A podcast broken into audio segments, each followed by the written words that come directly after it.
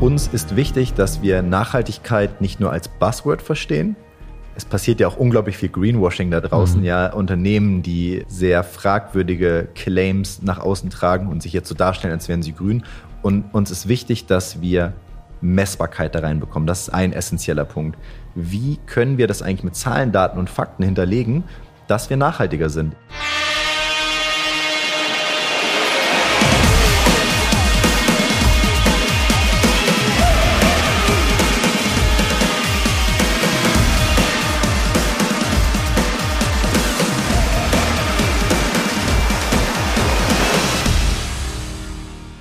Alltag ohne Plastikmüll. Das ist die Vision von Crafting Future. Das Impact Startup aus Hannover entwickelt nachhaltige Kunststoffprodukte vor allem für die Lebensmittelindustrie. Unter der Eigenmarke Avoid Waste bieten die beiden Unternehmensgründer Jan Patzer und Chen Lewandowski außerdem noch Kaffeebecher aus Reishülsen, Lunchboxen aus Weizenstroh und andere Alltagsprodukte, die dabei helfen, im Alltag Müll zu vermeiden. Ich habe Jan vor einiger Zeit im Coworking Space Hafen in Hannover getroffen. Warum für ihn nachhaltige Produkte nicht nur funktional sein, sondern auch Spaß machen sollten, verrät er uns gleich selbst. Jetzt erstmal herzlich willkommen aus dem Co-Creation Loft in Berlin. Ich bin Marc Henkes. Das ist mein Podcast 3,5 und für all diejenigen, die neu dabei sind in meinem Podcast, spreche ich mit den 3,5 Prozent der Gesellschaft, die etwas bewegen wollen, sich für eine Wirtschaft mit Sinn einsetzen. Dabei möchte ich auch so ein bisschen den Austausch anregen zwischen sozialem und etabliertem Unternehmertum. Und wer könnte da besser in die heutige Folge passen als Jan Patzer? Denn Jan ist Gründer und Geschäftsführer von Crafting Future und Avoid Waste. Gegründet 2020 ist sein Team mittlerweile auf 15 Personen angewachsen und forscht unter anderem mit der Hochschule und Uni Hannover an neuen Projekten. Für Recap, dem größten deutschen Pfandsystem für Getränke und Essen to go, manche kennen die kleinen grünen Becher vielleicht aus den Coffeeshops, entwickelte das Unternehmen aus Hannover die Rebowl, eine Takeaway-Schale. Und damit liegt Jan voll in der Zeit, denn Ab kommendem Jahr muss ein Großteil der Gastronomie sein Takeaway-Angebot auch in Mehrwegprodukten anbieten. Was mir aus dem Gespräch mit Jan hängen geblieben ist, ist vor allem, dass Nachhaltigkeit gerade auch für Konzerne ein echter Wettbewerbsvorteil sein kann. Warum Wachstum mit Vorsicht zu genießen ist, wie man Nachhaltigkeit messen kann und welche Rolle dabei Tiny Habits spielen, verrät uns Jan bei 3,5. Viel Spaß euch. Jetzt bist du Geschäftsführer von gleich zwei Unternehmen, Crafting Future und Avoid Waste. Was machen die Marken eigentlich? Crafting Future ist im Prinzip das Gesamtunternehmen. Und wir haben eine eigene Handelsmarke gegründet, Avoid Waste. Dort entwickeln und produzieren wir Produkte, die Menschen helfen, im Alltag Müll zu vermeiden. Damit sind wir auch gestartet in der Vergangenheit und mittlerweile gibt es aber auch einen sehr, sehr großen und wachsenden Bereich für uns. Das ist das Firmenkundengeschäft B2B. Ähm, und das führen wir auch einfach unter dem Namen Crafting Future. So haben wir sozusagen zwei Wege nach draußen. Einmal direkt zu den Endkonsumierenden und einmal B2B direkt zu den Firmen. Was für Produkte macht ihr genau? Wir entwickeln und produzieren Produkte, die helfen, im Alltag Müll zu vermeiden, und zwar vor allen Dingen im Lebensmittelumfeld. Bei unserer eigenen Marke sind das Mehrwegprodukte, wie zum Beispiel ein Kaffeebecher to go, eine Lunchbox, eine Trinkflasche, die du persönlich in deinem Alltag benutzen kannst. Und eben in diesem wachsenden Feld, in diesem B2B-Feld, sind es vor allen Dingen Mehrwegverpackungen im Lebensmittelumfeld. Unser größter Kunde dabei ist die Firma Recap und dort haben wir die Rebowl entwickelt und produzieren die jetzt. Also ein sehr, sehr spannender Kunde für uns, wo wir sehr viel gemeinsam Impact heben können. Wie seid ihr auf diese Produkte gekommen? Also ist ja nicht selbstverständlich, dass man sich jetzt die Lebensmittelindustrie aussucht oder hat die euch ausgesucht? Tatsächlich kommen wir ja auch gar nicht aus dem Bereich, sondern äh, der Jan, mit dem ich gegründet habe, und ich sind eigentlich beides Ökonomen und uns hat zusammengebracht, dass wir Wirtschaften anders denken wollten, weil wir diese Profitmaximierung um jeden Preis nicht so optimal finden. Und wir sind auch viel zusammen gereist, weil wir auch freundschaftlich verbunden sind, haben den Müll in Asien gesehen, aber auch natürlich vor der eigenen Haustür und haben gesagt, da müssen wir was machen. Und haben erstmal geschaut, wo fällt denn der meiste Müll an?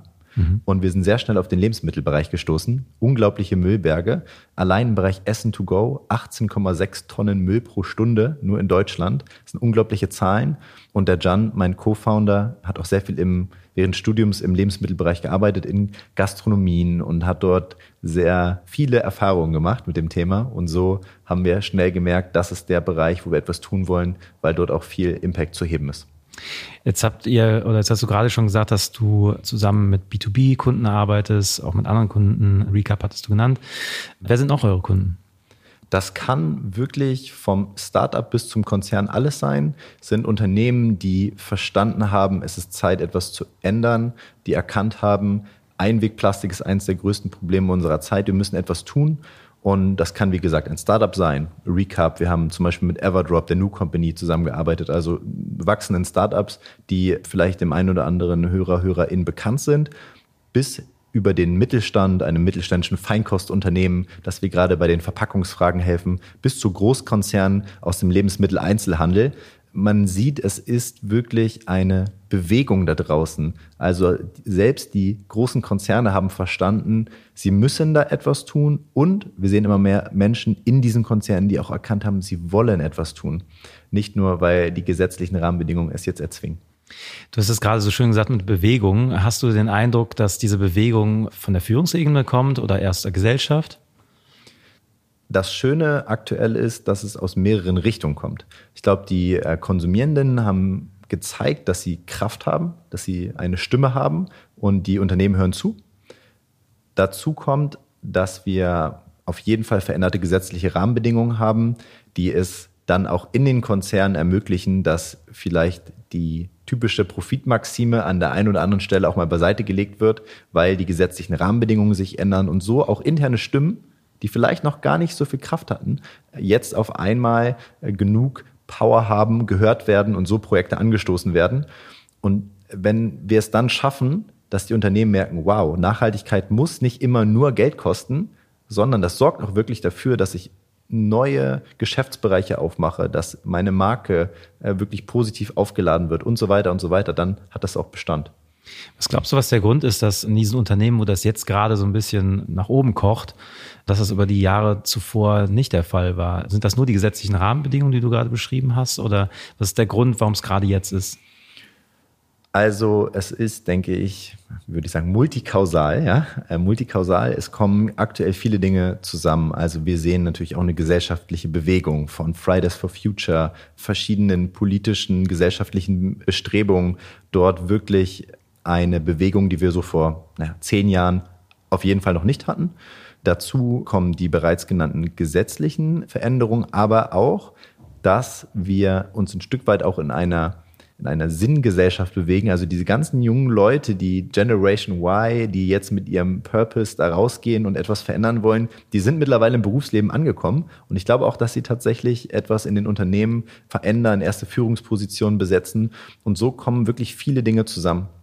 Und der letzte Punkt ist, dass sich gezeigt hat durch Beispiele am Markt, dass Nachhaltigkeit auch ein Wettbewerbsvorteil sein kann gegenüber der Konkurrenz. Und dass es eine Riesenchance ist, und weil all dies zusammenkommt, glaube ich, dass wir so langsam dort eine Bewegung haben und wir so einen Tipping Point erreicht haben, der dafür sorgt, dass immer mehr dieser Themen entstehen und auch Bestand haben. Jetzt hast du gerade schon erwähnt, Purpose und Sinn. Was ist da deine Erfahrung? Ich meine, viele Unternehmen haben vielleicht jetzt auch noch nicht so die Tuchfühlung mit diesen Dingen. Vielleicht das erste Mal jetzt gerade davon gehört oder im Zusammenhang mit Employer Branding, ich brauche neue Mitarbeiter, Fachkräftemangel, dann müssen wir jetzt mal Jobs mit Sinn anbieten. Wie ist da dein Verständnis? Hast du da bestimmte Erfahrungen gemacht in dem Bereich? Also ich kann auf jeden Fall für unser Startup sprechen. Ich selbst habe in der Vergangenheit vor meiner Startup-Zeit ein Stück weit in Projekten auch bei Konzernen gesteckt und habe mal die Konzernluft geschnuppert und habe gemerkt, dass es tatsächlich viele Arbeitnehmende gibt, bei denen man nicht darüber reden kann, dass es so wirklich Sinn erfüllt ist. Habe also diese eine Welt gesehen und was wirklich spannend ist bei uns in unserer Startup-Welt ist, dass die Menschen, die zu uns kommen, kommen, weil sie nach dem Warum gesucht haben, in ihren vielleicht in anderen Jobs oder bereits nach dem Studium wissen, es muss ein Job mit Sinn sein. Und wir glauben, dass eine essentielle Rolle spielt für den Erfolg. Ich würde jetzt auch nicht sagen, dass nur Startups sinnstiftende Jobs schaffen können. Ja, das kann auch der Mittelstand, das können auch Konzerne. Wichtig ist, dass wir den Menschen einen Raum schaffen, sich zu entfalten, dass sie Sinn in ihrer Rolle sehen und auch ein Stück weit verstehen, am Ende des Tages, worauf zielt das jetzt alles ab? Und das ist nicht nur eine Frage, bin ich Startup, Mittelstand oder Konzern, sondern eher die Frage, wie wird das Unternehmen geführt? Was ist die Kultur? Wie pflege ich das auch? Und gerade auch diese Pflege des Teams, dieser gemeinsamen Kultur und auch immer wieder uns gemeinsam daran zu erinnern, warum machen wir das denn eigentlich? Warum stehen wir jeden Tag auf und was schaffen wir auch für, also unsere Erfolge auch zu feiern? Das sorgt dann dafür, dass wir diesen Sinn, den die Mitarbeitenden sehen, auch aufrechterhalten können. Jetzt hast du von Purpose gesprochen und wie ihr das gerade macht. Jetzt würde mich interessieren, wie sieht das im Alltag aus? Tatsächlich als Gründer kann ich sagen, dass das Unternehmen schon einen großen Teil meines Alltags ausmacht und auch ein Stück weit mich definiert und das, was ich tue. Und das habe ich mir bewusst so ausgesucht und finde sehr erfüllend, dort mein größtes Hobby sozusagen auch im Unternehmen zu haben.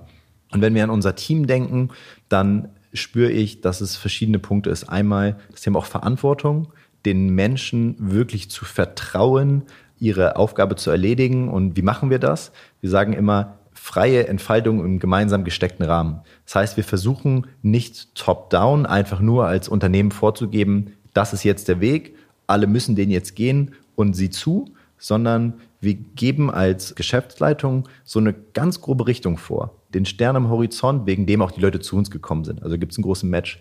Und dann versuchen wir möglichst mit dem gesamten Team zu gucken, wie navigieren wir denn dahin?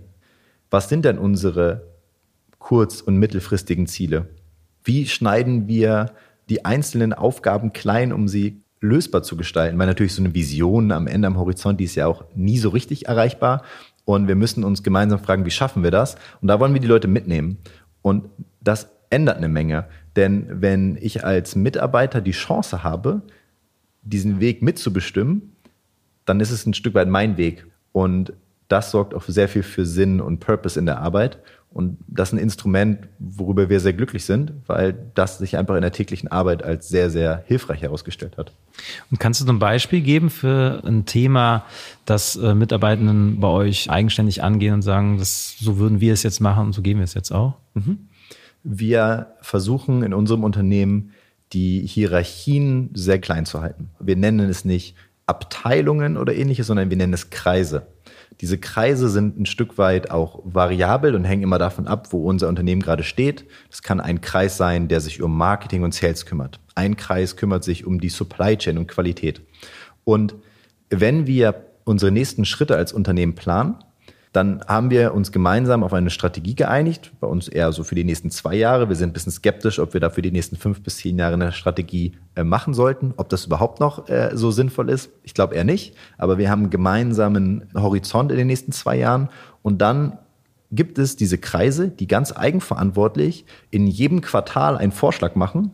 Wie würden sie denn im nächsten Quartal agieren, um diesem strategischen Ziel näher zu kommen? Und das wird eigenverantwortlich in diesen Kreisen erarbeitet und im Unternehmen sprechen wir dann darüber und reflektieren die verschiedenen Planungen dieser Kreise und gemeinsam schauen wir dann, ob die Richtung passt. Und wenn ja, dann loggen wir das genauso ein. Und im Wesentlichen wird auch gar nicht mehr so viel gerüttelt an diesen, an dieser eigenen Planung dieser Kreise. Und dementsprechend, die wissen, die sind ExpertInnen in ihren Bereichen, ja, die wissen auch am besten, was zu tun ist. Und wir müssen gemeinsam nur ein Stück weit schauen, auch als Gründer, dass alles auch zusammenpasst, dass wir uns nicht komplett übernehmen oder unterfordern. Und das funktioniert bei uns tatsächlich ganz gut. Ja, das wollte ich gerade auch sagen. Es scheint so ein bisschen so zu sein, dass ihr gar nicht mehr als Geschäftsführer gewissermaßen auftretet, dass ihr vielleicht noch das Risiko habt oder versucht irgendwie die Rahmenbedingungen irgendwie aufrechtzuerhalten, aber dass ihr schon darauf vertraut, dass die Lösungen eben von alleine kommen letztendlich und ihr nur dafür da seid, letztendlich als Coaches zu reflektieren. Genau, ich denke, wir verstehen uns da auch ein Stück weit als Coaches für unsere Mitarbeitenden. Wir merken, dass es ein Stück weit natürlich unsere Rolle ist, eine gewisse Weitsicht zu haben, denn es gibt wenige Personen im Unternehmen, die natürlich den kompletten Überblick haben und auch die ganzen Zusammenhänge vollständig greifen können. Deswegen ist es uns für uns als Coaches natürlich wichtig, auch mal einen Schubs in die richtige Richtung, nach links oder rechts zu geben, das auf jeden Fall. Aber gerade wenn wir auf so einer Mikroebene sind von den nächsten Monaten, da habe ich die Expertinnen und die wissen dann genau, welche Schritte sind denn jetzt zu tun, um diese Herausforderung zu lösen. Dieses Vertrauen haben wir unserem Team geschenkt, sind daran natürlich auch gewachsen. Das geht ja auch nicht von heute auf morgen, haben aber gesehen, dass es ein wirklich toller Weg ist, weil so Ergebnisse kommen, die wir selbst gar nicht erzeugen hätten können, ja. Also. Kannst du ein Beispiel nennen?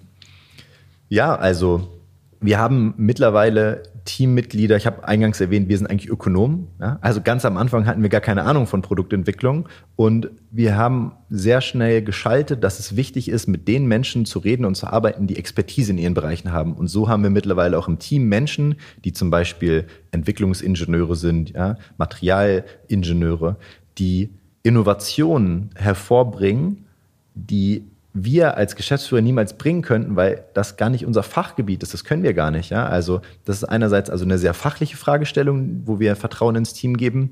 Andererseits können es aber auch Dinge sein, wie eine Mitarbeiterin bei uns aus dem Team, die Quereinsteigerin ins Marketing ist, die das auf privater Ebene sehr obsessiv lebt, auch mit einem eigenen Instagram-Account zum Thema Nachhaltigkeit und ähnliches. Und wir haben ihr einen, einen Raum geschaffen, sich zu entfalten in unserem Unternehmen und gemeinsam Ziele definiert. Und wir haben gemerkt, dass sie aus der Passion heraus und daraus, dass sie sich reingearbeitet hat und mit ihrem Team zusammengearbeitet hat, hat sie im Unternehmen wesentlich dazu beigetragen, dass wir im Marketing deutlich bessere Erfolge haben als zuvor, zum Beispiel durch Personal Branding auf Plattformen wie LinkedIn obwohl das eigentlich etwas ist, wo sie jetzt gar nicht unbedingt die Fachexpertin ist. Also es hat wirklich verschiedene Dimensionen, wenn wir es schaffen, diese Menschen in ein Team zu bringen oder in, eine, in, ein, in ein Surrounding zu bringen, wo sie sich entsprechend entfalten können. Und das ist wirklich total spannend, weil wir haben ehrlicherweise auch das Gegenteil gesehen. Ja? Also wir hatten auch mal Praktikanten oder Werkstudentinnen, wo man gemerkt hat, da gab es jetzt einen gewissen Mismatch auch einfach aus der Person und der Rolle, die auszufüllen war. Und daraus haben wir natürlich auch gelernt. Wir haben ja nicht nur Top-Entscheidungen getroffen, sondern wir lernen natürlich auch dadurch, dass wir Fehler machen, eine Menge Fehler machen und auch mal vor eine Wand fahren und dann aber nicht resigniert den Stift fallen lassen, sondern uns fragen, okay, was lernen wir jetzt eigentlich daraus und wie können wir in Zukunft besser werden? Ich habe auch gerade irgendwie verstanden, dass ähm, es einiges bedeutet, halt diese Kultur irgendwie aufrechtzuerhalten. Ich könnte mir auch vorstellen, dass es vielleicht nicht unbedingt jeden Mitarbeiter total mitnimmt, in so einer Kultur zu leben, weil das bedeutet ja auch sehr viel Eigenverantwortung, sehr viel Verantwortung für andere auch mit zu übernehmen. Was würdest du sagen, was die wichtigste Aufgabe in diesem Zusammenhang für euch beide als Geschäftsführende sind? Also die wichtigste Aufgabe ist auf jeden Fall, das Individuum auch zu verstehen, ein Stück weit. Denn du hast es gerade total schön gesagt, dass wir unterschiedliche Ausgangssituationen in Menschen haben. Es gibt Personen, die sehr gerne eigenverantwortlich Themen an sich nehmen. Es gibt andere Personen, die vielleicht ein Stück weit warm werden müssen, auch mit dieser Rolle. Und dann auch, und da sind wir wieder in, der, in dieser Coaching-Rolle, ja, gemeinsam zu schauen, wie ticken denn diese Persönlichkeiten? Wo sind sie eingesetzt? In welchem Team? Wie viel Eigenverantwortung gebe ich ihnen vielleicht von Tag eins? Wie lasse ich sie ein Stück weit wachsen? Und dann auch gemeinsam zu reflektieren. Also was wir auch gesehen haben, ist es unglaublich wichtig, regelmäßig Feedback zu geben innerhalb der Teams, ähm, aber auch mit uns im Gründerteam, damit wir nicht die Haftung zum Team verlieren. Denn am Anfang waren wir nur zwei Personen. Mittlerweile sind wir 17 Personen. Und da geht es schon los, dass ich nicht mehr mit jedem tagtäglich über alle Details sprechen kann. Und deswegen ist die Feedback-Kultur auch unglaublich wichtig. Ich, ich denke, man sieht es ganz spannend, dass äh, teilweise größere Unternehmen, die, die führen auf einmal Retros ein, aber sprechen dann nur alle sechs Monate miteinander und halten dann die ganze Feedback so lange zurück und wundern sich auf einmal, warum dann bei dieser Retro die Fetzen fliegen, weil sie vielleicht auch die ganzen Dinge sozusagen hinterm äh, Vorhang gehalten haben. Wir müssen öfter miteinander sprechen. Wir müssen auch einen Raum schaffen, uns gegenseitig offen Feedback zu geben, ohne also eine Kultur zu schaffen, in der wir das können, ohne dass man es einem gleich persönlich nimmt. Also diese Trennung von der Sache, die auch mal schlecht laufen kann, und der Person. Ich finde dich nicht doof. Ich, ich würde sagen, dieses Arbeitspaket, das hätten wir irgendwie besser hinkriegen können und dann gemeinsam zu schauen, nicht wie doof du bist, sondern woran liegt es eigentlich, dass die Aufgabe besser erledigt werden könnte? Was können wir lernen? Wie können wir das in Zukunft besser machen? Diese stetige Lern- und Feedback-Organisation ist auf jeden Fall auch ein zentrales Thema, das für uns als Startup essentiell ist, aber für alle Unternehmen, ich glaube, wirklich ein wirklich sehr, sehr wichtiges Thema ist und woran es sicherlich häufig auch scheitert. Wie häufig macht ihr das, mit diesen Spannungen zu arbeiten und Reflexionen einzubauen, Feedback zu geben? Wir versuchen einerseits eben den Rahmen zu schaffen, dass Personen sich grundsätzlich Feedback geben. Das klappt natürlich bei einigen Personen besser, bei anderen schlechter. Das ist auch total okay. Wir haben alle sechs Wochen eine Retro im gesamten Team alle sechs Monate ein Austausch mit einem von uns Gründern oder beiden Personen. Und dann versuchen wir noch, und da sind wir noch ein bisschen am Ausprobieren, was ein guter Turnus ist, nach einem Zufallsprinzip auch nochmal Leute vom Team matchen zu lassen für so kleine Coffee Breaks, mal eine halbe Stunde Feedback, um einfach ja miteinander ins Gespräch zu kommen. Und manchmal arbeiten diese Personen enger zusammen, dann haben, können sie sich mehr Feedback geben. Manchmal sind sie auch weiter voneinander entfernt, aber auch das ist total spannend, einfach mal mit Menschen zu sprechen, mit denen ich vielleicht im Alltag nicht so oft spreche. Um mal auszutauschen, wie wirkst du so auf mich, wie wirke ich auf dich? Was machst du eigentlich genau in deinem Bereich? Dinge, für die im Alltag manchmal vielleicht auch nicht genug Zeit ist. Und auch das hat letztendlich unserer Meinung nach wieder eine Auswirkung darauf, dass das Team zusammengeschweißt ist und nicht so ein Silo-Denken auch entsteht, was man ja in vielen Unternehmen hat. Die blöden da vom Marketing und wir sind ganz toll vom Produktmanagement oder ähnliches. Und da wollen wir sehr aufpassen, denn wir merken schon bei 17 Leuten, wenn diese Leute in ihren Kreisen arbeiten, dass es gar nicht so einfach ist, dass die dann nicht unter sich sozusagen diese kleinen Grüppchen bilden. Mhm. Das ist hochspannend zu beobachten. Jeweils eine eigene Kultur entwickeln. Absolut, ja. Mhm. Hast du in gewisser Weise, was dieses Thema angeht, mit dem Wachsen, du hast gerade angesprochen, es gewisse Herausforderungen schon jetzt gibt mit 17 Mitarbeitenden. Habt ihr Wachstumsziele in diesem Bereich, dass ihr sagt, wir wollen halt so schnell wachsen, wie es geht, Mitarbeiterzahl entwickeln? Oder gibt es da irgendwie eine natürliche Größe, die du jetzt für managebar hältst? Das ist eine sehr gute Frage, mit der wir uns tatsächlich viel beschäftigen. Was ist denn das optimale Wachstum für unser Unternehmen? Weil wir sind, habe es ja eingangs erwähnt, so ein bisschen beim klassischen Kapitalismus vielleicht auch so ein bisschen kritisch, dieses Wachstum um jeden Preis. Und wir sehen das leider auch in der Startup-Szene zum Teil, dass da auch nur darauf geguckt wird, wie können wir noch schneller wachsen, obwohl die Unternehmen teilweise selbst merken, oh, wir gehen hier eigentlich über unsere Grenzen hinaus. Wir haben für uns erkannt, dass wir langsamer wachsen wollen, was das Team betrifft, um vor allen Dingen auch das Thema Kultur, Gemeinschaft aufrechtzuerhalten. Das heißt, wir sind jetzt 17 Personen und ja, wenn es so weitergeht, weitere Kundinnen dazukommen, Projekte, Themen, werden wir auch weitere Personen einstellen. Wir haben für uns tatsächlich erkannt als Team, dass wir mit maximal einer Einstellung im Monat, das ist für uns eine aktuelle Daumenregel, die ganz gut funktioniert, dafür sorgen können, dass wir dem Onboarding gerecht werden dass wir den Menschen so auf die Reise schicken können in unser Unternehmen, dass es passt und eben auch dieses Gesamtgefüge für uns passt. Das steuern wir dann natürlich, je nachdem, wie gut es dann letztendlich auch im Unternehmen läuft, auch betriebswirtschaftlich, weil wir verstehen uns ja als Impact-Unternehmen. Das heißt, unser Impact auf insbesondere bei uns der ökologische Impact, aber auch der soziale Impact, stehen bei uns mit dem wirtschaftlichen Erfolg auf einer Ebene. Und wir machen auch mal den ein oder anderen Kompromiss an der wirtschaftlichen Ebene, um eben dieses Thema Ökologie und Soziales gefestigt zu haben. Das ist uns sehr wichtig, denn wir glauben, langfristig wird sich das als Wettbewerbsvorteil auszahlen, was wir jetzt schon am Team sehen, aber eben auch daran, welche Kundinnen wir gewinnen, wie treu die auch sind. Ja, das heißt, ich glaube, unser langfristiger Erfolg, die Gesundheit des Unternehmens wird davon profitieren, dass wir eben langsam wachsen. Ganz bewusst und nicht wachsen um jeden Preis. Nicht das Unicorn, sondern das Zebra, wie man ja in mhm. der, in der Startup-Szene auch sagt. Mhm. Jetzt hast du eingangs erwähnt, dass ihr Mehrwegverpackungen herstellt. Und was ist das Besondere an euren Materialien, die ihr verwendet? Uns ist wichtig, dass wir Nachhaltigkeit nicht nur als Buzzword verstehen. Es passiert ja auch unglaublich viel Greenwashing da draußen, mhm. ja, Unternehmen, die sehr fragwürdige Claims nach außen tragen und sich jetzt so darstellen, als wären sie grün.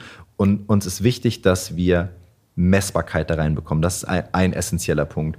Wie können wir das eigentlich mit Zahlen, Daten und Fakten hinterlegen, dass wir nachhaltiger sind, indem wir eben messbar Müll sparen, messbar CO2 reduzieren und ein großer Hebel für uns sind die Materialien. Bei uns ist es so, dass wir vor allen Dingen auf recycelte und biobasierte Materialien setzen, statt auf erdölbasierten Kunststoff, wie es eben in vielen Verpackungen heute der Fall ist. Ja? Sehr viele Verpackungen werden aus Ländern mit sehr schlechten Arbeitsbedingungen gesourced, Materialien, die sehr fragwürdig sind, teilweise mit schädlichen Additiven, die dann auch noch so gestaltet sind, dass sie gar nicht recycling- oder kreislauffähig sind. Und was wir wollen wir tun? Wir wollen messbar nachhaltige Produkte schaffen aus biobasierten und recycelten Quellen, die auch wirklich im Sinne einer Kreislaufwirtschaft zirkulieren können. Und das klingt erstmal in Anführungsstrichen so banal, weil man kennt ja Recycling, wir recyceln doch auch schon. Aber wenn man sich auch das Recycling allein in Deutschland, wir als Recycling-Weltmeister mal mhm. anguckt, ja, die vermeintlichen 60 Prozent, die wir recyceln, davon ist ein massiver Teil die Verbrennung, die thermische Verwertung. Wenn wir da genauer hingucken, glauben wir, dass wenn wir mit den richtigen Produkten aus den richtigen Materialien, biobasiert bedeutet zum Beispiel aus Reststoffen der Landwirtschaft, wenn wir auf diese Dinge setzen, auf eine lokale Lieferkette und all diese Dinge, dass wir dann Produkte hinbekommen, die wirklich messbar nachhaltig sind. Das ist aber tatsächlich auch nicht genug. wir brauchen auch funktionale Produkte, die die Menschen gerne benutzen. Und das sind so die zwei Pole, die wir besonders fokussieren bei unseren Mehrwegprodukten und Mehrwegverpackungen. Vorreiter zu sein in Nachhaltigkeit, aber auch in Funktionalität. Denn ich soll das Zeug auch gerne benutzen, es soll Spaß machen. Nachhaltigkeit darf kein großer Verzicht sein. Es muss mir Freude bereiten. Ich muss jedes Mal denken, wow, ich liebe dieses Produkt. Es ist so toll gestaltet, ich benutze es gern. Und die Nachhaltigkeit kommt noch on top. Weil wenn wir alle ganz ehrlich sind, für viele Personen ist es schwierig, nur weil jetzt etwas grün oder nachhaltig ist, dafür wirklich Einschränkungen in Kauf zu nehmen. Vor allen Dingen, weil man ja weiß, hm, ob an diesem Grün auch sowas dran ist und dann schränke ich mich jetzt so ein und vielleicht war es am Ende ja doch nicht so grün. Diese Gedanken sind ja auch verständlich und deswegen versuchen wir uns da entsprechend zu positionieren. Jetzt argumentieren viele Hersteller, dass halt der Umstieg von konventionellen Kunststoffen auf umweltfreundliche Alternativen ja gar nicht so leicht ist, vielleicht auch ein bisschen teurer. Warum fällt es vielen Herstellern so schwer, sich auf das einzustellen? Die Nachfrage scheint es dazu irgendwie zu geben.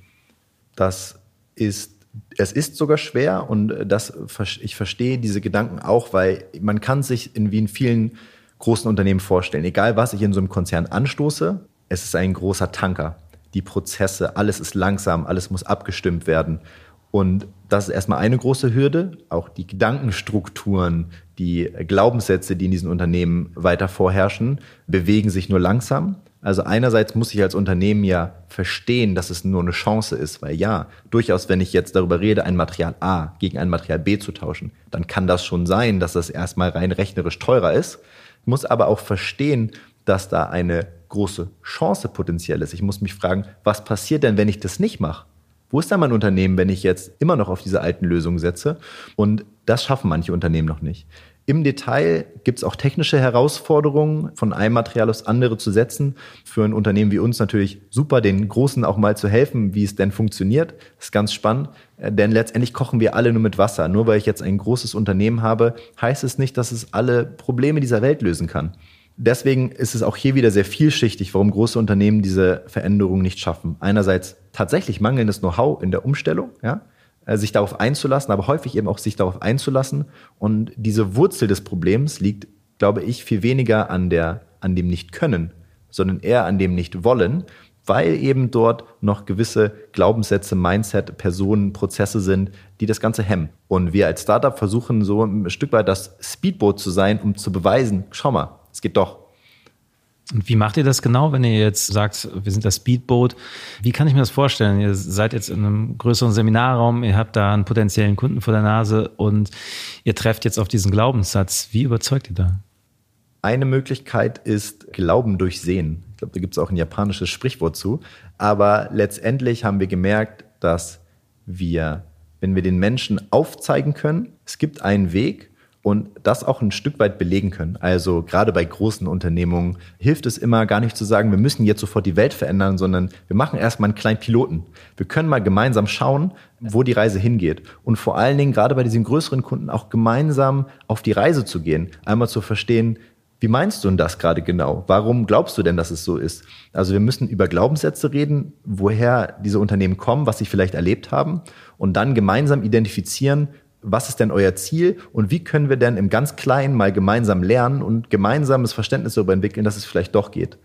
Diese Zeit muss man sich geben. Und wenn wir das schaffen, dass wir gemeinsam auf diese Reise gehen, dann verändern sich auf einmal auch Glaubenssätze und ähm, auch technische Fragestellungen werden vielleicht gelöst, die am Anfang unlösbar erschienen. Und dann können wir weitergehen.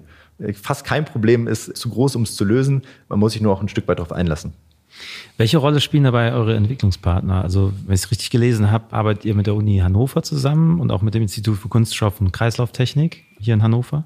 Genau, das ist richtig. Und wir glauben, dass in, gerade im Umfeld, wo wir über Nachhaltigkeit und Kreislaufwirtschaft reden, ist erstmal grundsätzlich Kooperation essentiell. Wir können die großen Probleme unserer Zeit nicht lösen, indem wir alle unser eigenes Süppchen kochen, sondern es ist wichtig, dass wir gemeinsam kooperieren.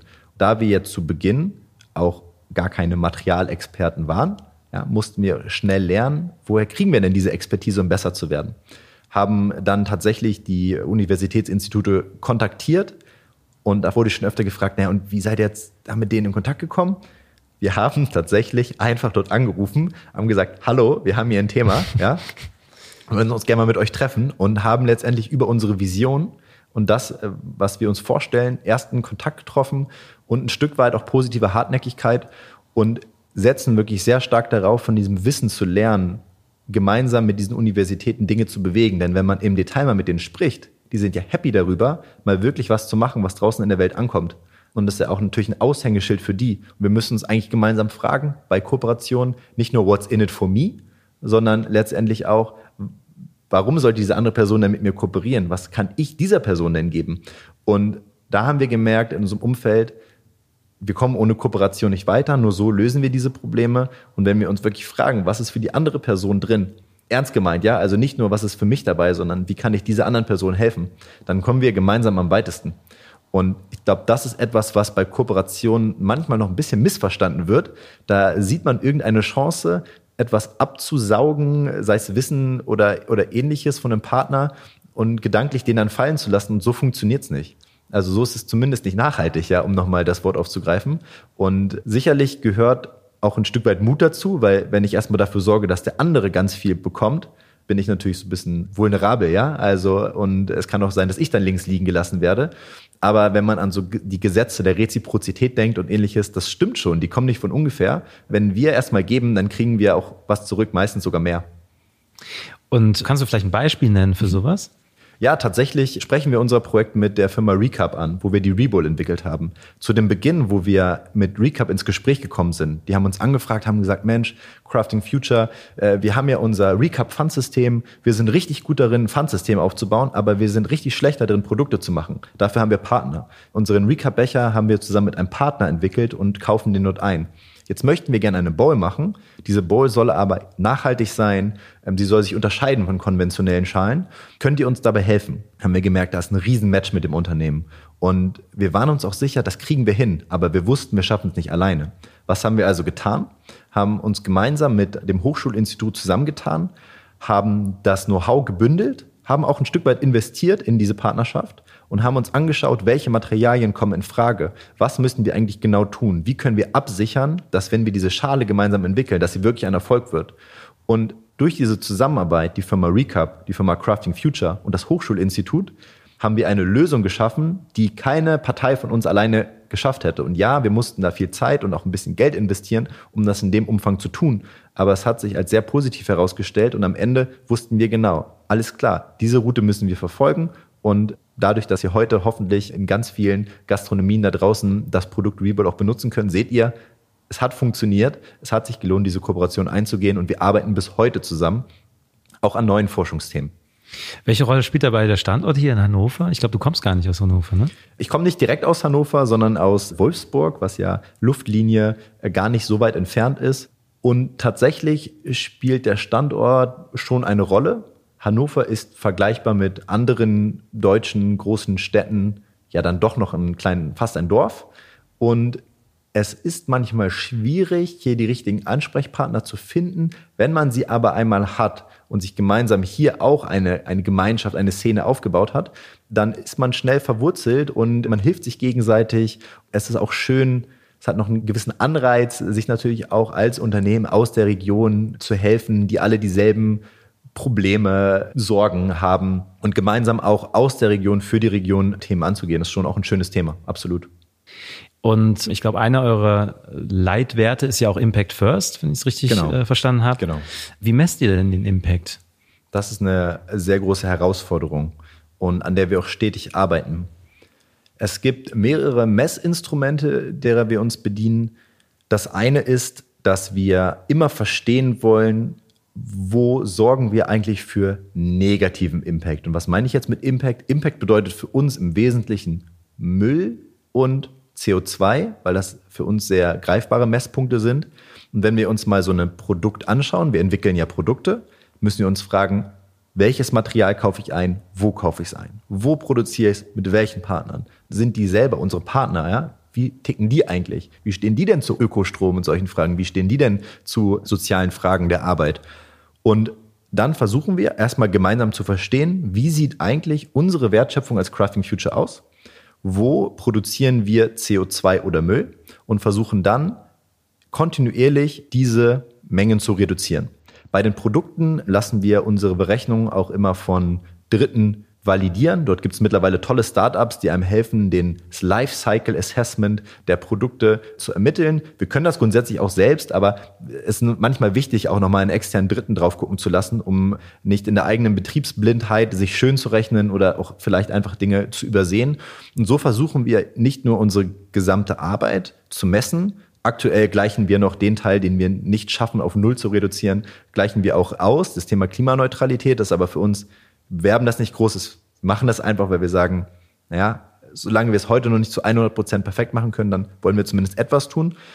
Und indem wir das tun, uns immer wieder fragen, was macht, was passiert denn, wenn ich diesen Hebel drehe? Ja, was passiert denn, wenn ich mit diesem Partner arbeite, der sagt, na Mensch, Ökostrom halte ich für Quatsch? Was löst das aus? Und so versuchen wir dort immer mehr Messpunkte zu bekommen, um das Thema Müll und CO2 so gut es geht in den Griff zu bekommen. Aber ich kann sagen, das ist eine Riesenaufgabe, ja. Also diese Impact-Messung ist wirklich unglaublich schwierig und wir sind immer noch dabei, unsere Indikatoren und Messweisen zu optimieren. Und das muss man auch ganz klar sagen. Es geht bei diesem ganzen Impact- und Nachhaltigkeitsthema auch nicht darum, alles von Tag eins perfekt zu machen. Und das, glaube ich, auch eine Message, die man nach draußen geben sollte, ist, Klar, Greenwashing soll man nicht betreiben, ja, aber wann passiert das denn meistens, wenn Unternehmen sagen, schau mal, ich bin jetzt super perfekt. Und wenn man mal hinter den Vorhang guckt, ist das alles gar nicht so perfekt. Und das ist einfach nicht authentisch. Da fängt es nämlich an. Wir glauben, wir müssen auch bei dem Thema unsere GeschäftspartnerInnen oder KundInnen mit auf die Reise nehmen und klar aufzeigen, schau mal, so betreiben wir das, was wir tun und folgende Dinge machen wir schon ganz toll. Es gibt aber auch noch Dinge, das kriegen wir heute einfach noch nicht hin. Und ich erzähle dir aber auch, was das ist. Ich bin transparent. Ich nehme dich mit auf die Reise und zeige dir, pass auf, diese nächsten Sachen nehme ich mir vor. So versuchen wir das auch zu handhaben, dass wir uns nicht schöner reden, als wir sind, gerade was diese Themen betrifft. Es muss nicht perfekt sein, wir müssen erstmal ins Arbeiten kommen. Auch wir lernen immer wieder neue Dinge dazu und werden besser. Und ich glaube, genau diese Offenheit muss man haben, egal was für ein Unternehmen man hat. Ich glaube, in jedem Unternehmen muss Nachhaltigkeit eine größere Rolle spielen und aber eben nicht Perfektion, sondern ganz offen die Menschen mit auf die Reise nehmen. Und wenn ich diese Authentizität habe, dann wertschätzen das meine Kunden auch, wenn ich heute noch nicht perfekt bin. Und das, glaube ich, ein sehr wesentlicher Teil, der falsch verstanden wird. Die Kunden suchen nicht nach einem Unternehmen, was absolut perfekt ist. Also eine kleine, kleine Anteil Kundinnen sucht das schon. Aber die meisten wollen einfach nur ernst gemeinte, Tätigkeiten, ernst gemeinte Kommunikation und sehen, dass sich etwas tut. Jetzt habt ihr in diesem Jahr erfolgreich eure Seed-Finanzierungsrunde abgeschlossen. Ich glaube, eine sechsstellige Summe habt ihr dabei aufgetrieben genau. an Wagniskapital. Was hat sich dadurch für euch verändert? Es war sehr wichtig für uns, nicht einfach nur um jeden Preis Kapital aufzunehmen. Deswegen haben wir uns Business Angels gesucht, die das Thema Nachhaltigkeit im Sinne von ökologischer Nachhaltigkeit, soziale Nachhaltigkeit, wirklich echte Werte, denen das sehr am Herzen liegt, die nicht nur investieren für das 10x, ja, also möglichst nach ein paar Jahren die Verzehnfachung des Investments. Und für uns hat sich geändert, dass wir letztendlich regelmäßig ein Stück weit Rechenschaft tragen nach außen, was wir tun, aber in einem sehr positiven Sinne. Also wir haben auch hier wieder darauf geachtet, genau wie mit unserem Team, das Thema Kultur, wer passt zu uns, haben da auch, hat sich herausgestellt, glücklicherweise sehr tolle Business Angels dazu gewonnen, die uns mit Rat und Tat zur Seite stehen. Aber eben wir auch diesem externen Gremium, die ja sehr weit weg von unserem Tagesgeschäft sind, einmal im Monat einfach mal erzählen, wo stehen wir denn gerade so? Und das ist ein tolles Instrument. Nicht nur in dem eigenen Team, was die tägliche Arbeit kennt, zu arbeiten, sondern auch regelmäßig zu schauen, okay, was waren denn die Highlights, was waren die Lowlights, was haben wir gelernt, wie sind wir vielleicht auch von unserem Plan abgewichen. Und deswegen war es für uns auch eine unglaubliche Learning Journey nochmal im sehr positiven Sinne, dass wir gesehen haben, wie wir uns selber noch besser reflektieren können an der Stelle und dass es vielleicht auch Sinn macht, die ein oder andere Entscheidung, wenn sie sehr, sehr große Tragweite hat, vielleicht nur nicht mit sich selbst auszumachen, sondern auch einfach mal auf den Prüfstand zu stellen und gemeinsam aus verschiedenen Blickwinkeln zu hinterfragen und da bin ich sehr glücklich drüber, denn ähm, es kann durchaus auch anders sein. Ja, also wir kennen das auch aus anderen Unternehmen, aus dem Bekanntenkreis, wo die InvestorInnen anders ticken wo dann eben nicht sehr partnerschaftlich geschaut wird und hinterfragt wird und gecoacht wird, sondern wo eigentlich nur geguckt wird, warum gewisse Wachstumsziele nicht erreicht wurden. Und da muss man aber auch höllisch aufpassen, wen man sich damit reinholt, gerade weil wir von Anfang an angetreten sind und haben nicht gesagt, wir machen das hier nur, um den Laden in fünf bis zehn Jahren zu verkaufen, sondern wir machen das für den Sinn. Und wo die Reise hingeht, wissen wir noch gar nicht so genau. Ja, wir wissen eigentlich nur, dass wir unseren Impact maximieren wollen. Und das ist ein wesentlicher anderer Ansatz. Deswegen haben wir natürlich auch viele potenzielle Angels nicht gewonnen, ja, weil es einfach nicht passt. Aber dafür die, die wir gewonnen haben, es war sehr wertvoll. Was würdest du Unternehmen auf den Weg geben, die Abfall vermeiden wollen und allgemein umweltfreundlicher anbieten wollen? Ich würde diesen Unternehmen auf den Weg geben, einmal überhaupt zu verstehen, wo steht ihr denn? Ja, also auch mal die, sich die Arbeit zu machen, die Daten aufzunehmen. Tatsächlich, es ist ganz pragmatisch und ganz unaufgeregt, einfach mal zu schauen, welche Hebel habe ich denn im Unternehmen, wo produziere ich vielleicht intern Müll oder mit meiner Tätigkeit nach draußen. Denn erst wenn ich verstanden habe, wo ich stehe und das mal beleuchtet habe, dann kann ich mir überlegen, welche Hebel drehe ich. Und auch hier wieder der Appell, nicht sofort alles perfekt machen wollen, sondern einfach mal identifizieren, wo habe ich denn vielleicht Hebel, die ganz einfach zu betätigen sind, vielleicht auch um im Unternehmen andere Leute mitzunehmen. Weil ich kann mir auch vorstellen, dass man nicht unbedingt immer nur Befürworter hat, umso, vor allen Dingen umso größer die Unternehmungen sind, sodass man auch hier schaut, wo stehen wir, dann vielleicht erstmal ein paar einfache Dinge ausprobieren und dann zu lernen, besser zu werden und sich mehr vorzunehmen. Und ich denke, dass die Erfolge, die dort auf dem Weg entstehen, dann noch eine gewisse Motivation sind, dort mehr zu tun. Das ist also ein wesentlicher Tipp. Jetzt geht ihr ja, glaube ich, neben eurer eigentlichen Tätigkeit auch so ein bisschen als Unternehmensberater, glaube ich, manchmal ins Feld. Ne? Du hast gerade angesprochen, sich Themen mal rauszugreifen, auch mal zu sagen, guck mal, da könnte man es vielleicht mal ein bisschen anders machen oder sind noch Potenziale. Was kann ich mir darunter vorstellen? Gibt es da so bestimmte Punkte, die ich da auf jeden Fall machen kann? Was ich ab sofort Ökostrom oder wo setzt man da an? Also immer wenn wir über diese beratende Tätigkeit sprechen, dann ist es meistens immer der erste Schritt, um gemeinsam herauszufinden, gibt es denn ein konkrete Mehrweg, Verpackung, einen konkreten Mehrweg, Anwendungsfall, den wir anwenden können in unserer wenn wir mal einmal denken in unserer alten Welt, ja, mit der eigenen Marke Avoid Waste, hatten wir auch eine gewisse beratende Wirkung, ja, und zwar zu Endkonsumierenden, denen wir helfen wollten, diesen Bildungsauftrag ein Stück weit auch, wie kann ich Müll vermeiden? Und auch da gibt's natürlich, geht's mit Tipps los wie, ja, eben der Ökostrom im Alltag, Dinge auszutauschen. Das sind auch hier wirklich die, wir sagen immer die tiny habits, ja, die Kleinigkeiten, die ich ändere. Nicht sofort alles umändern, ja, und das gilt für Einzelpersonen wie für Unternehmen, sondern wie kann ich im Kleinen, aber repetitiv repetitiv, also Dinge, die immer wieder passieren, in meinem Alltag ändern. Da gibt es mittlerweile auch tolle Apps, ja. Ich nenne mal eine Planet-App zum Beispiel, finde ich ganz toll, die einem helfen, mal zu tracken, was, wie kann ich mich denn im Alltag nachhaltiger verhalten? Klar, wir alle wissen, mal weniger in Urlaub fliegen ist ein großer Hebel. Aber wie oft fliege ich denn im Zweifelsfalle? Ja, es müssen eben diese kleinen Hebel sein. Und das Gleiche gilt auch für Unternehmungen. Also wenn ich ein Unternehmen habe, einmal nochmal zu verstehen, wo möchte ich hin, warum wird denn dieser Wandel gerade angestoßen, welche Schritte gilt es zu tun und diese dann in kleine Häppchen runterzubrechen, weil dann schaffe ich es auch. Ja? Also wirklich äh, dieses große, komplexe Thema einfach mal zu analysieren und zu gucken, okay, wenn ich das jetzt in ganz kleine Scheibchen schneide, wie kann ich mich denn dieser Lösung nähern und das dann kontinuierlich umzusetzen? Das ist wirklich ein wesentliches Thema. Ich höre schon so ein bisschen raus, dass du Atomic Habits gelesen hast, so die 1%-Regel. Mittlerweile hast du ja gesagt, dass ihr 17 Leute seid. Genau, ja. Welche Herausforderungen haben sich jetzt für dich persönlich ergeben, jetzt aus der Situation? Für mich hat sich die Herausforderung ergeben, dass ich weniger Zeit habe für ja, sozusagen das Tagesgeschäft, also selber an Lösungen zu arbeiten, an Themen zu arbeiten, weil wirklich ein wichtiger Teil eben diese coachende Rolle hat. Also meine persönliche Rolle als Gründer und Geschäftsführer hat sich massiv verändert. Von ich erarbeite alles übergreifend, ja, allein oder zumindest es gibt sehr wenig Arbeitsteilung, hinzu, ich coache die Teams und Menschen in Unternehmensbereichen, die für mich relevant sind. Ich mache ein konkretes Beispiel, zum Beispiel beim Jan und ich, wir haben uns so aufgeteilt, der Jan ist vor allen Dingen für interne Fragestellungen, das heißt interne Prozesse, Organisation, Finanzen. Dort stellt er sich sehr viele Fragestellungen. Bei mir ist es eher der externe Bereich, Projekte, Partnerschaften, Geschäftsentwicklung. Und dort hat sich meine Rolle insofern geändert, dass ich eben sehr viel mit den Teams arbeite, in ja, diesen ganzen Regelterminen, Job Fixes, die haben wir auch als Startup, ja, die brauchen wir auch, um uns entsprechend auszutauschen und zu navigieren, zu schauen, sind wir da noch im Plan? Wie sieht's gerade aus? Wo gibt's vielleicht auch Herausforderungen? Und mich dort auch als Coach teilweise als Lösungsgeber anzubieten, ja, wenn ein Team nicht weiterkommt, weil sie vom Hindernis stehen, zu gucken, wie kann ich eigentlich von außen dieses Hindernis ein Stück weit aus dem Weg schaffen, damit dieses Team wieder funktioniert. Das ist eine wesentliche Rolle, die dazugekommen ist, die mit einem Team von fünf Personen noch nicht da war, bei einem Team von 17 aber schon.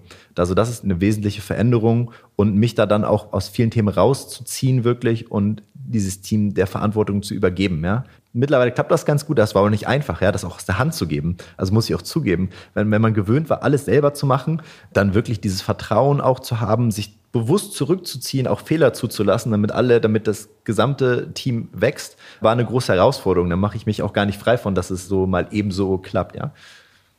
Hast du schon immer das Gefühl gehabt oder den Gedanken gehabt, dich selbstständig zu machen oder lag dir das eher fern? tatsächlich gab es einen Schlüsselmoment für mich, der vielleicht dieses Gründergehen geweckt hat.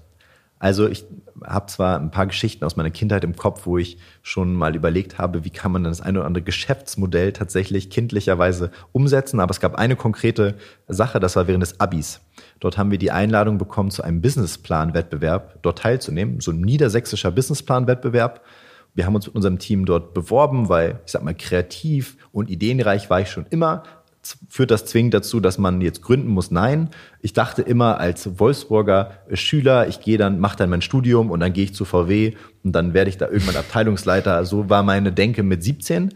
Dann gab es aber diesen Wettbewerb und wir haben mit unserem Team auch eine nachhaltige Idee. Es ging damals um 2007, war, glaube ich, der Businessplan-Wettbewerb, um eine Photovoltaik-Idee. Und wir haben dort den zweiten Platz gemacht und wurden auch noch ins Labor für Entrepreneurship nach Berlin zu Günter Faltin eingeladen. Der war Schirmherr dieses Businessplan-Wettbewerbs.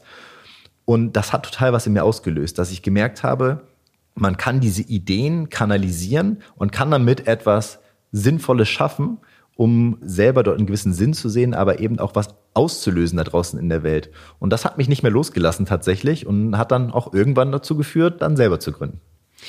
Wie wichtig empfindest du dabei die Rolle von solchen Mentoren oder jetzt sag mal Anlässen wie jetzt zum Beispiel so einem Wettbewerb?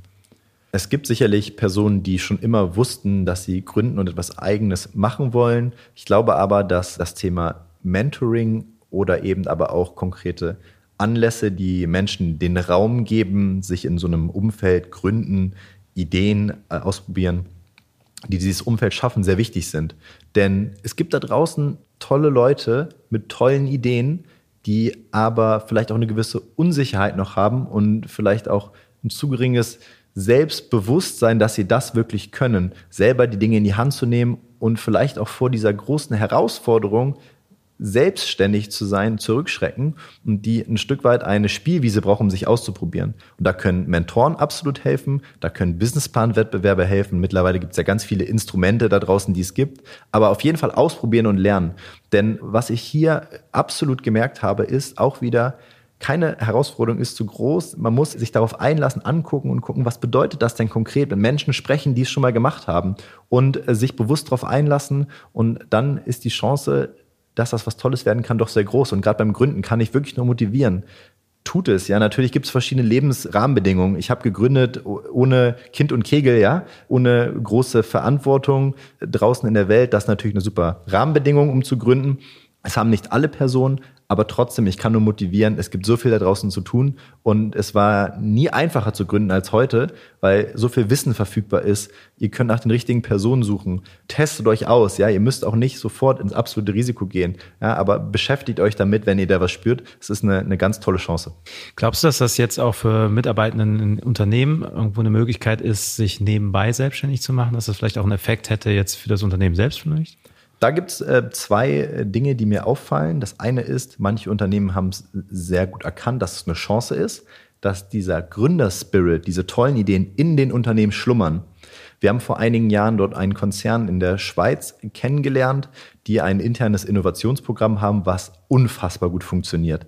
Die äh, ursprüngliche Idee kam von Adobe. Es werden sehr viele Freiräume gegeben. Es gibt so verschiedene Stufen mit Budgets, wo Teams dann Ideen äh, entwickeln können. Die können etwas mit dem Unternehmen zu tun haben, müssen aber auch nicht.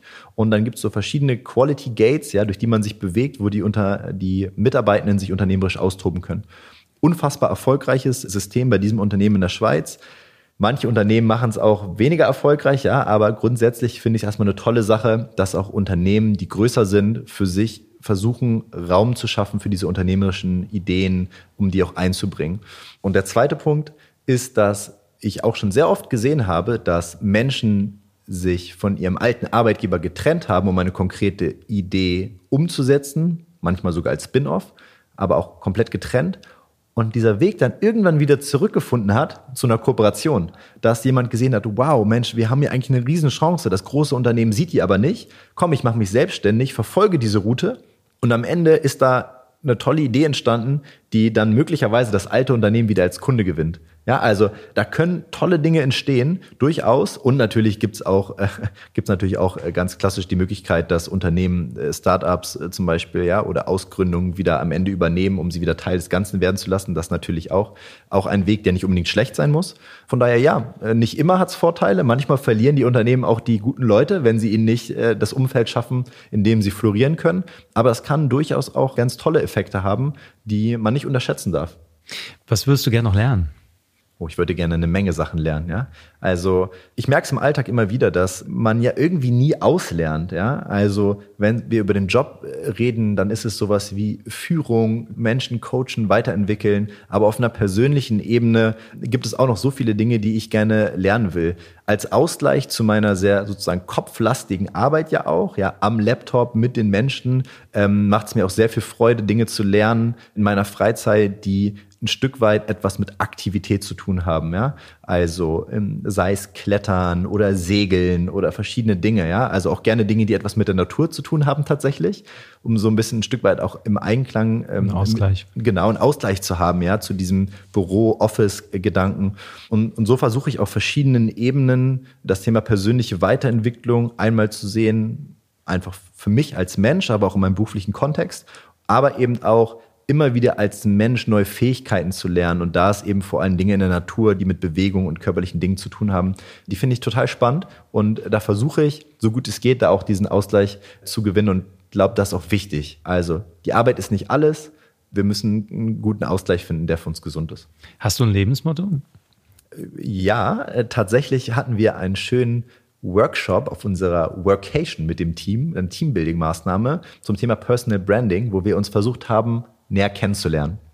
Und mein Motto ist, ich bin ein sehr neugieriger, positiv gestimmter, optimistischer Typ. Und mein Motto ist eine Frage und sowas wie, was, wenn es klappt? Einfach mal zu hinterfragen, die Skeptiker zu hinterfragen und zu sagen, okay, was, wenn es klappt? Und das versuche ich mir beizubehalten bei ganz vielen Dingen, wo ich vielleicht auch mal eine gewisse Unsicherheit habe und Selbstzweifel, nämlich immer wieder daran zu erinnern, ja, aber überleg doch mal nicht, wenn es jetzt schief läuft, was dann alles Schlimmes passieren könnte, sondern was, wenn es klappt, was könnte alles Tolles passieren. Und deswegen ist das ein Lebensmotto, was mich auf jeden Fall begleitet. Zum Abschluss stelle ich meinen Gesprächspartnern immer drei Fragen. Bin sehr gespannt drauf, wie du das jetzt beantworten wirst. Erste Frage, warum liebst du Marken? Ich liebe Marken, weil sie unsere komplexe Welt vereinfachen und mit Emotionen aufladen, mit denen ich mich identifizieren kann. Was sagen andere über dich, wenn du einen Raum verlässt?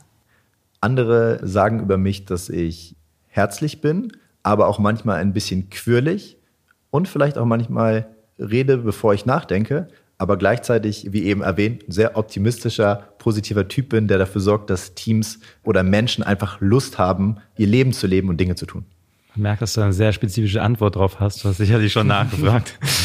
Und meine Abschlussfrage, was ist deine Lieblingsmarke aus der Kindheit und warum? Und meine Lieblingsmarke aus der Kindheit? Ich glaube wirklich als Kind Matchbox. Kennst du noch diese ja. Matchbox-Autos? Ja. ja, weil ich finde, das war eine Marke, die als kleiner Junge, natürlich ein bisschen klischeehaft auch, ja, aber die war mit Action geladen, die war mit positiven Emotionen geladen. Es ist ganz viel passiert im Kopf als Kind, ja, mit dieser Marke. Und bis heute ist die sehr positiv besetzt bei mir, weil ich da sehr schöne Momente hatte als Kind. Jan, vielen Dank, hat mir viel Spaß gemacht. Vielen Dank auch an dich. So, das war Jan Patzer. Was, wenn's klappt? Ich finde, das Motto passt wirklich sehr gut. Ich weiß nicht, wie es euch geht, aber was bei mir hängen geblieben ist, vor allen Dingen, wie er sich selbst und seine eigene Rolle im Unternehmen versteht, eben nicht so als Führungskraft, sondern als Coach. Und das mit der Lern- und Feedback-Organisation ist auf jeden Fall bei mir hängen geblieben seinen Anspruch, Nachhaltigkeit messbarer zu machen und wie er mit seinem Team in Kundenbeziehungen investiert, das finde ich auch sehr mutig und bewundernswert. Ich habe auch gleich noch ein paar Tipps mitbekommen, wie ich meinen Alltag vielleicht noch so ein bisschen nachhaltiger gestalten kann. Dank auch an Dennis für die Kontaktvermittlung. Wenn ihr auch Menschen kennt, die ihr gern hier bei 3,5 hören wollt, meldet euch gern bei mir unter mark.3,5. Das ist meine E-Mail-Adresse. Ich freue mich auch über ganz viel Feedback, positive Bewertungen und jede Menge Mund-zu-Mund-Propaganda. Und wenn ihr mehr über Jan und sein Team erfahren wollt, unter craftingfuture.de findet ihr alles Wesentliche. Und wer noch einen Kaffeebecher oder eine Lunchbox braucht, schaut einfach im Online-Shop unter avoid-waste vorbei. Und damit bis in zwei Wochen. Bleibt mir bloß gesund und kommt gut durch die Zeit. Ciao.